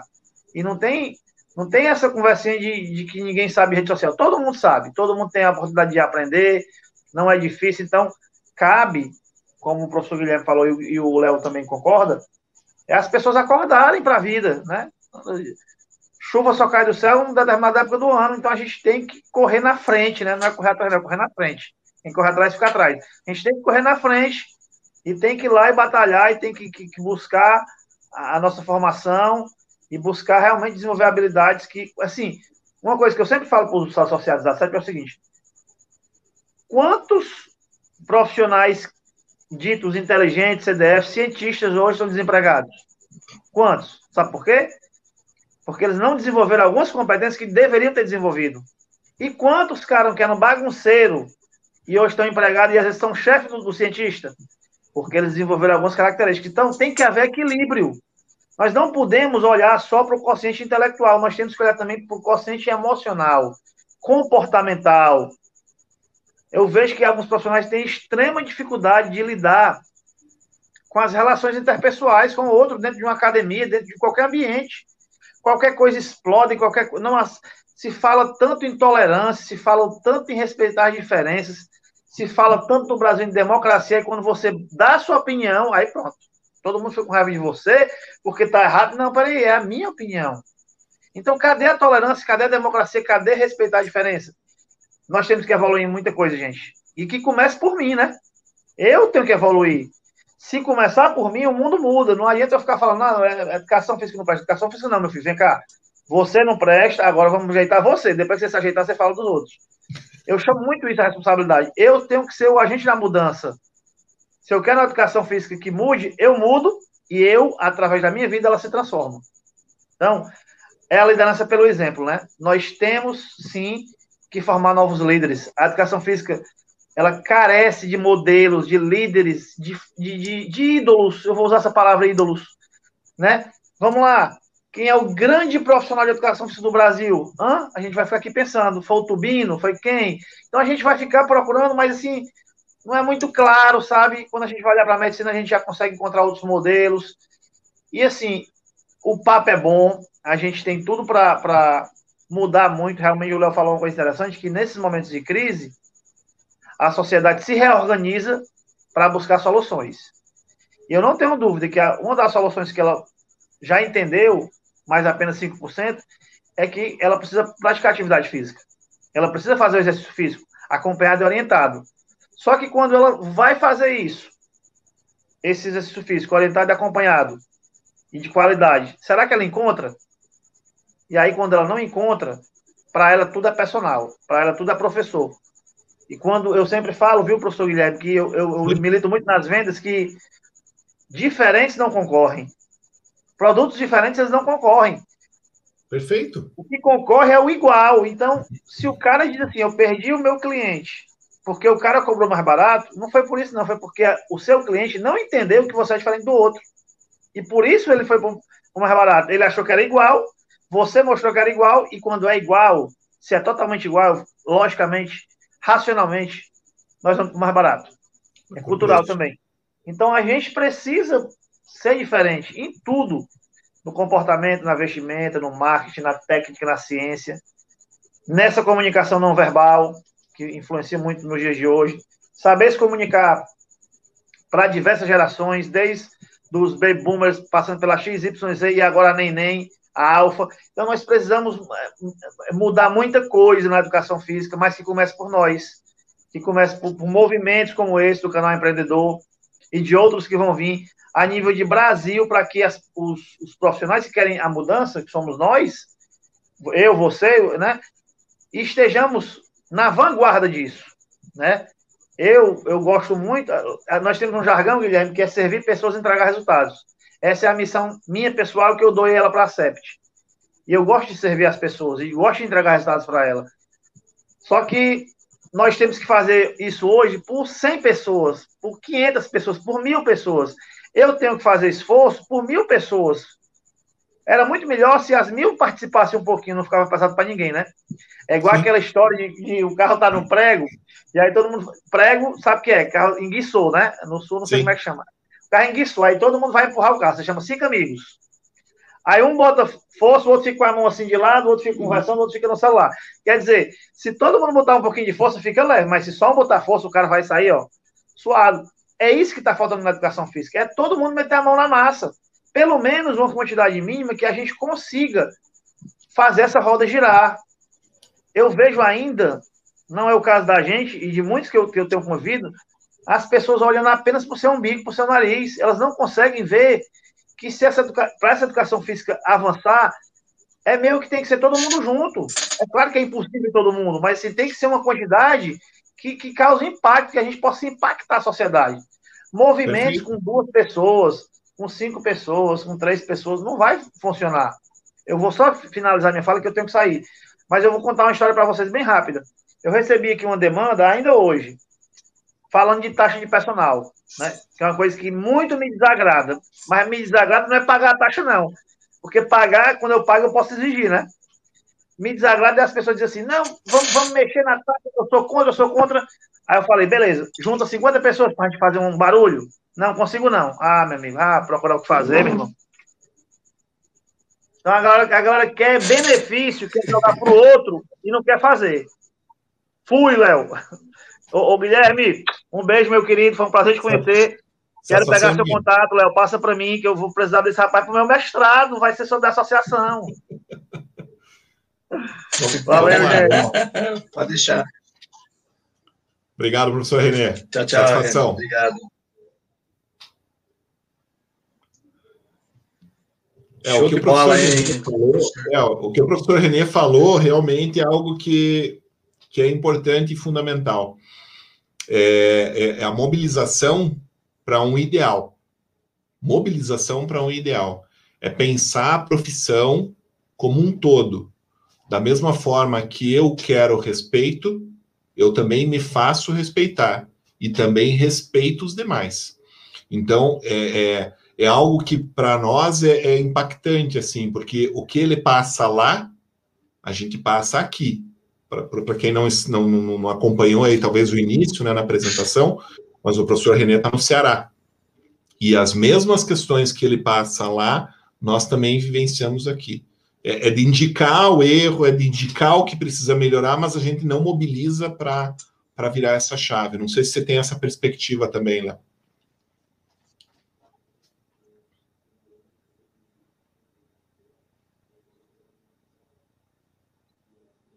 Eu tenho, eu tenho essa mesma perspectiva, e, porque é, é um movimento que a gente tem que fazer em comum acordo, e começa dentro das universidades, é, que mudar a mentalidade também do profissional que forma.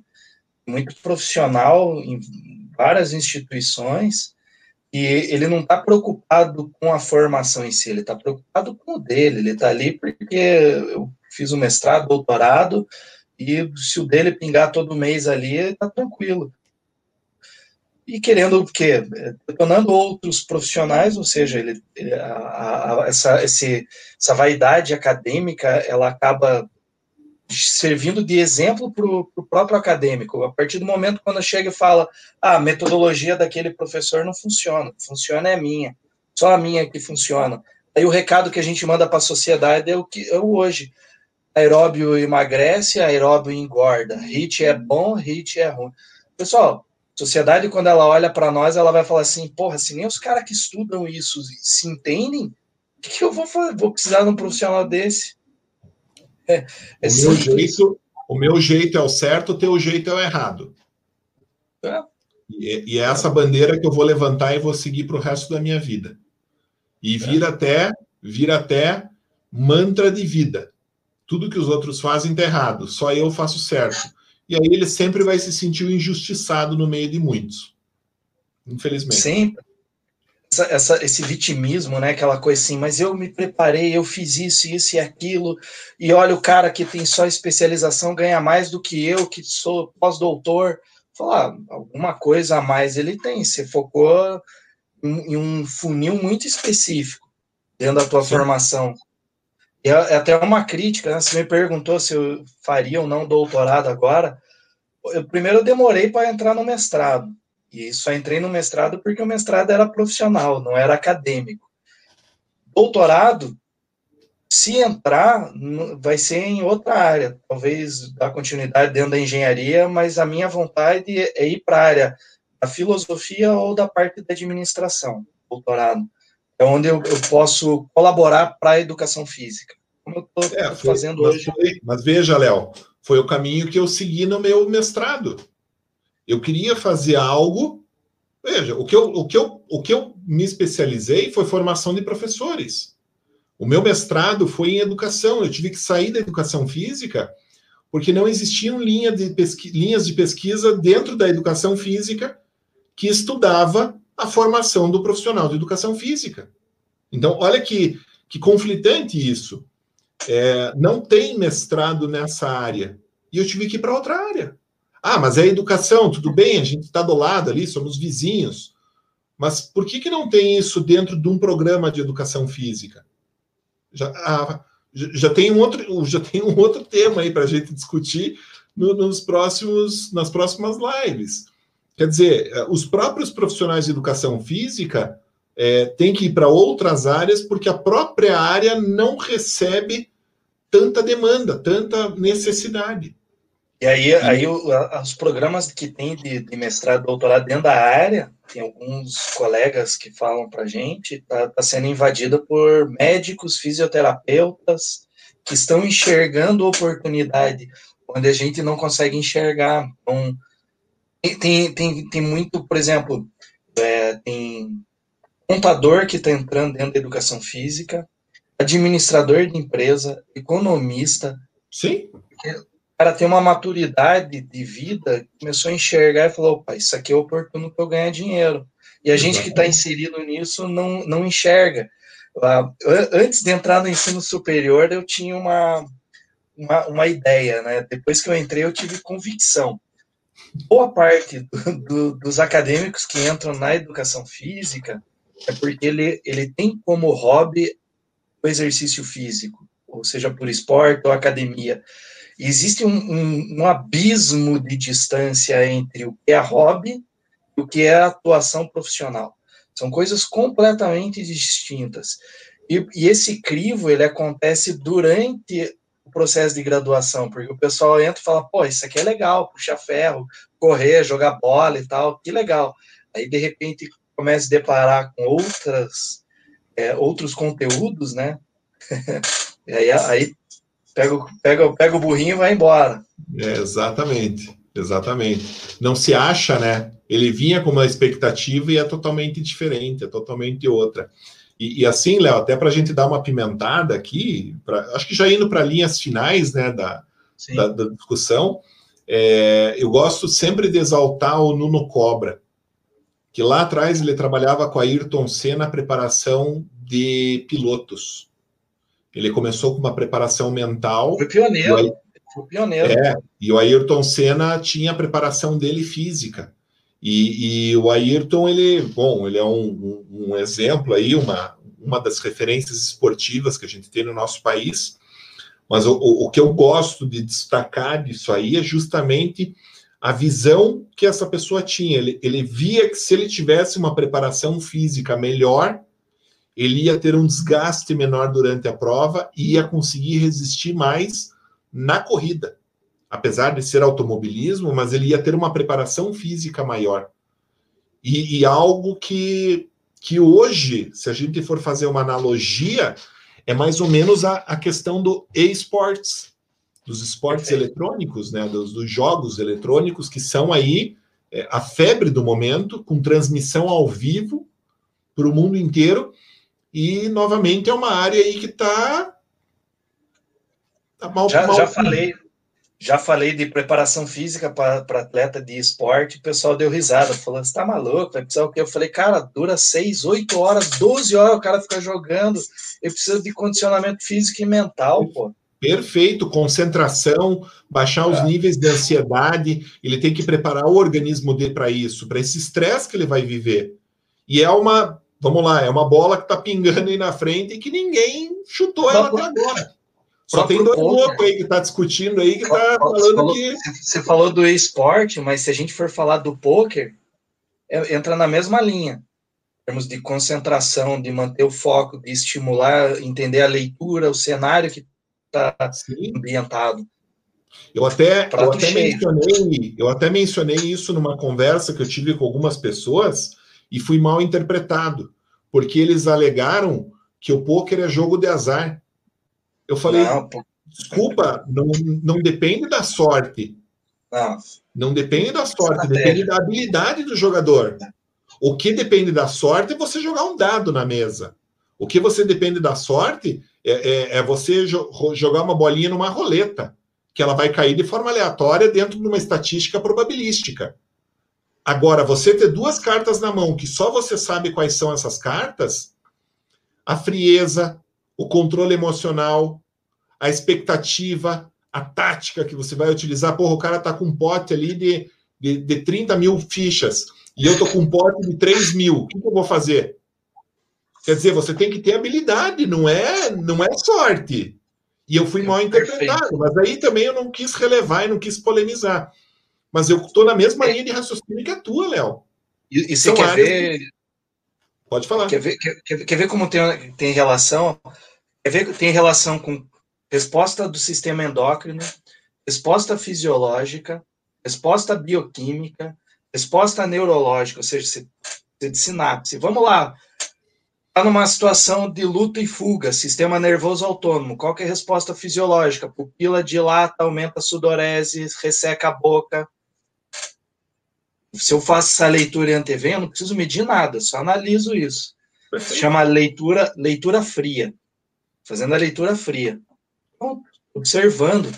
A gente perdeu, está perdendo essa capacidade de analisar cenário. Eu, eu tenho para comigo que é, é muita questão assim. A gente vive numa sociedade que não pode é, julgar, que julgar você já está condenando. Na verdade, você julga para tomar decisão, não importa o quê.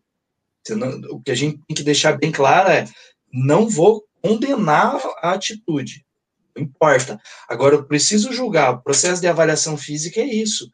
uma coleta de dados, de informação que você tem sobre a pessoa, que em cima dessas informações você vai julgar o melhor prognóstico possível, maior prescrição para periodizar o, o treino. A melhor, então, a melhor estratégia que você vai adotar dentro das possibilidades que você tem de recurso na tua mão. Pô, é, para mim isso é quase é transparente isso aí, é cristalino isso aí, entendeu? Só que só que você perde essa capacidade, né? Você perde essa capacidade. Isso aí tá aí, ó. Você falou de quicando a bola e meter a bicuda, tá aí, ó, pessoal. só, só falar em números, né? Tem o, tem o, o cara do streaming do CS, né? Que é o Gaulês, tá na Twitch TV, vai ver quanto que o cara fatura. Tanto é que é, é, brincadeira que o Neymar entrou na Twitch ano passado, levou um gancho porque divulgou o telefone, então a brincadeira é séria. Aí vou falar mais. Quem que é o cara da Twitch TV? É o dono da Amazon. Pronto. Vai ver o que a Amazon faz começar a enxergar onde está o dinheiro, pessoal. Tem que enxergar Exatamente. dessa forma. Tem que ficar atento ao é, essa essa questão recorrente do econômica, né? A gente pensa que economia uh, ah, é, é muito dinheiro isso. Na verdade, economia é a ciência que estuda a escassez, justamente para poder antever, entender de tendência, saber como eu vou me posicionar. Só que para você fazer isso, o que o pessoal chama de métrica. A gente Sim. tem a versão, que seria a nossa avaliação física. As métricas da avaliação física que a gente usa para intervir o nosso trabalho. As métricas da economia são taxa Selic, taxa de Ovespa, taxa de não sei o quê. São as métricas que o cenário da economia é, fornece para saber para onde que está indo o dinheiro. Entenderam? É dessa forma que a gente tem que enxergar por que, que tem muita gente investindo em bolsa, investindo em tesouro, em, em outras coisas, e não está investindo no próprio serviço ou em produto? Porque se achou nisso e acha que, ah, vou investir. Só que tudo isso tem ciência.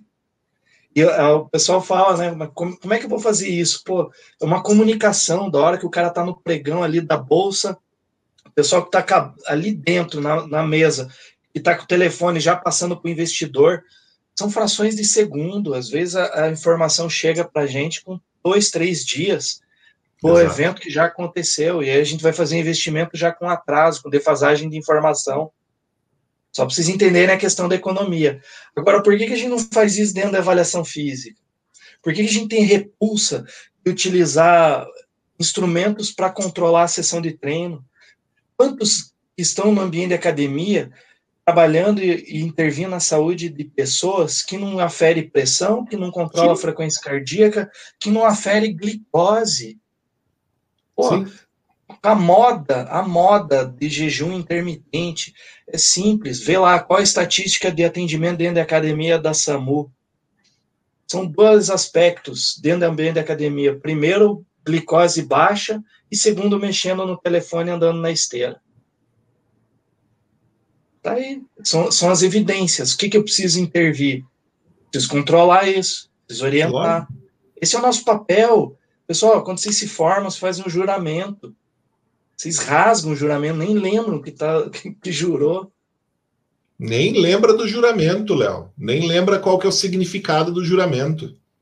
E nem lembra qual que é a proposta dele enquanto profissional numa sociedade. Então, é, tem, tem, tem, tem um chãozinho aí para a gente caminhar, tem. Mas eu, eu tenho uma expectativa boa, que em breve a gente vai ver uma, uma área mais fortalecida, mais respeitada e que a gente vai conseguir aí colher o, os louros desse suor, desse, dessas euforias que a gente tem. E eu acho que em breve a gente vai ver mudanças favoráveis para a área da educação física, Leonardo. Ah, não tenho dúvida disso. Está chegando no final, professor, mas vamos só para bate-bola aí rapidinho. Sim. Professor, o que, que você aprendeu com essa pandemia? Eu aprendi muitas coisas, Leonardo.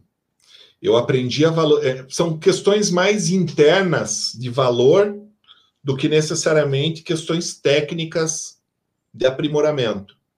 Mas eu me autoconheci, eu consegui me ver de uma maneira que eu não me via, eu consegui romper é, com, com dogmas profissionais que eu tinha e que hoje eu me sinto muito mais confortável, me sinto muito mais preparado para mudanças, entende?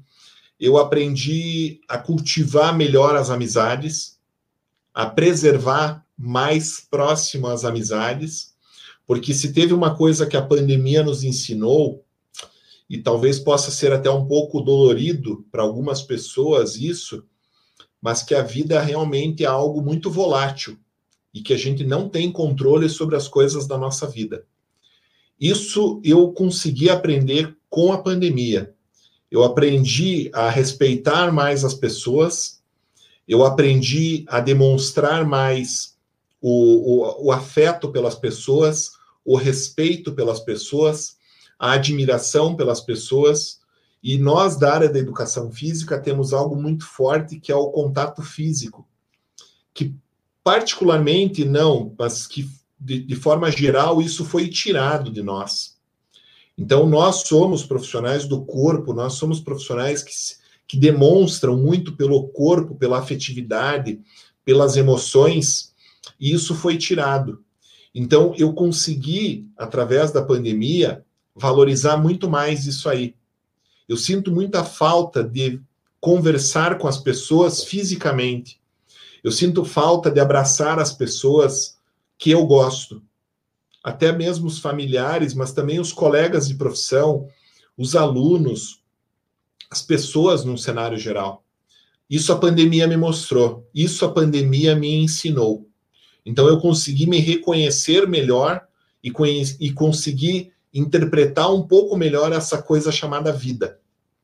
Que ao mesmo tempo que nós temos saúde, ao mesmo tempo ela tira alguém muito próximo da nossa existência. Então, isso me mostrou, isso me ensinou, essa pandemia me mostrou. Foram questões muito mais ligadas a valores de permanência no plano terreno do que necessariamente questões técnicas que eu vou colocar em prática na minha vida profissional, por exemplo eu me torno, eu acredito que eu me torno um ser humano muito melhor, muito mais humilde e muito mais respeitoso com as coisas da natureza, com as coisas que a gente eventualmente não tem controle sobre as decisões e que a gente acredita que existe uma força superior que age sobre nós, seja para nos cuidar, seja para nos mostrar o melhor caminho, seja para nos colocar um fardo que as nossas pernas consigam carregar.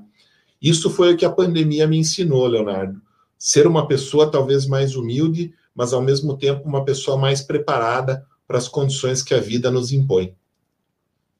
Fantástico, fantástico. Quer deixar mais alguma consideração final?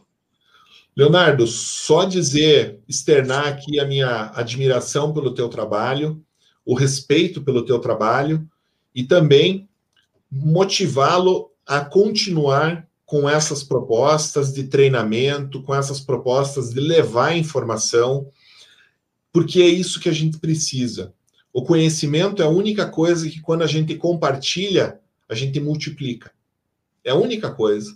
Então, a gente precisa de mais informação, a gente precisa de pessoas engajadas com a informação, assim como é você.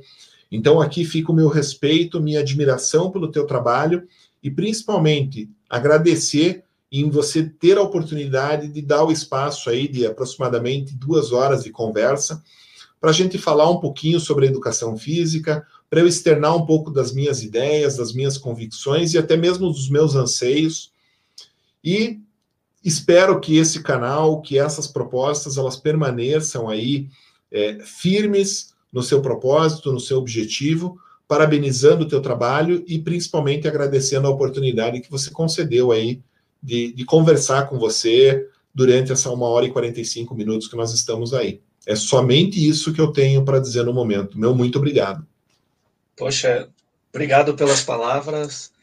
Agradeço, né, por elas. E a gente não faz nada sozinho. Né? A gente está 51 primeiro programa hoje.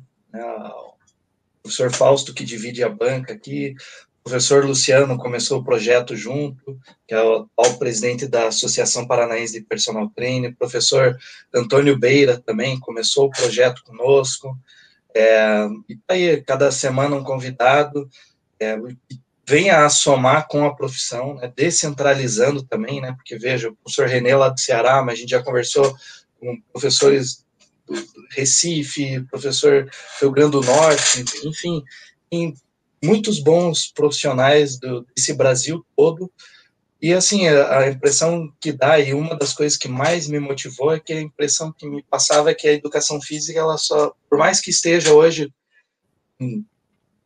450, 350, nem 350 mil profissionais, registrados, parece que está na mão de 100, 150 professores que, que determinam a, as direções da, da profissão. E eu não compacto com isso, eu acho que a profissão é muito maior do que apenas um grupo falando apenas uma, uma única verdade. Você tem que ter um contraponto.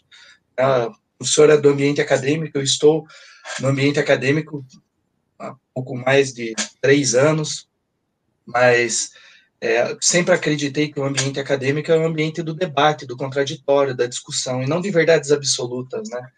Aí o intuito da de universidade é você também refletir a luz para a sociedade. O que é feito lá dentro é refletido dentro da, da para a sociedade, né? Então esse, esse distanciamento ele tem que acabar a gente tem que trazer a sociedade para dentro da universidade, né, trazer o mercado para dentro da sociedade e responder às demandas, sem ideologia política, sem é, qualquer tipo de ideologia, apenas trazendo contrapontos, questionamentos, porque querendo ou não, são as perguntas que fazem mover o mundo. Né? Se você se vai viver de uma certeza absoluta, a gente precisa ter as dúvidas, né? E mesmo de algumas certezas absolutas, a gente tem dúvidas. Então, que será se, se tudo fosse uma verdade? A gente seria é, robô, né? O que move a ciência não são as respostas, né? São as perguntas. E isso também faz parte da filosofia. Caímos de novo na filosofia. Então a gente precisa ter o contraponto, precisa ter, às vezes, posicionamentos diferentes dos nossos, das nossas certezas, mas ter a humildade de reconhecer de que existem outras possibilidades e, principalmente, que essa discussão, que esse debate promova e não dissolva. Isso que é o mais importante. Aproveitando o gancho, já que você nominou o professor Fausto, então eu deixo aqui também minhas lembranças para ele, os votos de, saúde, de melhoras de restabelecimento de saúde imediata para ele. É, você mencionou que ele está com a suspeita. Eu não sei do quadro clínico dele, de como que ele se encontra, mas eu desejo de imediato saúde para ele e melhoras imediatas. Numa oportunidade de, quem sabe, conversar pessoalmente com ele numa outra oportunidade. E o professor Luciano, que você mencionou, é, tive a grata satisfação de desenvolver um projeto junto com ele, um projeto dele, na verdade, eu só dei assistência no projeto, que com certeza é um legado para o cenário acadêmico de Curitiba. Ele desenvolveu um curso de pós-graduação junto com a gente lá na, na, na, na universidade, e, e, fica um legado de, de uma promotora, de um promotor aí da área de educação física. Criou uma especialização, ele precisava de um apoio, de um subsídio, a gente abriu as portas junto com ele, principalmente em virtude dele, da, da, da necessidade, da, da, do anseio dele, e a gente desenvolveu um bom projeto ali, eu acho que é um projeto de sucesso de um curso de pós-graduação. Então também fica aqui a minha, a minha, a minha lembrança ao professor Luciano, meu abraço a ele e meu, meu voto de admiração pelo, pelo profissional aí que ele, que ele se demonstra ser e, e principalmente em prol da educação física aí com a, com a fundação da Associação de Personal Trainers do Estado do Paraná.